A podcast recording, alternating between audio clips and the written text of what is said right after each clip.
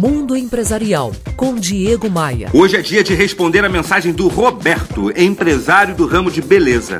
Ele fala que concorda com muitas das coisas que tenho falado aqui quanto à blindagem necessária para as empresas não sucumbirem nesse período turbulento. Mas pede orientações mais práticas no que tange à administração. Ele se diz bom de vendas, mas reconhece que anda apreensivo, já que seus conhecimentos na área financeira são fracos. Ô Roberto, o mais importante é agir proativamente e não deixar para tomar atitude somente quando o temporal chegar.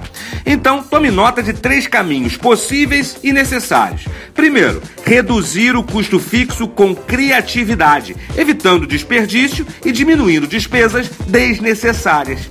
Segundo, delete o que traz prejuízo e foque no que traz rentabilidade. E isso vale para tudo: para foco, para gastos, para investimento e até para administração de pessoal. E terceiro caminho, gerencie e controle duramente o seu capital de giro. As empresas não quebram porque não vendem apenas. Elas quebram principalmente pela falta de capital de giro.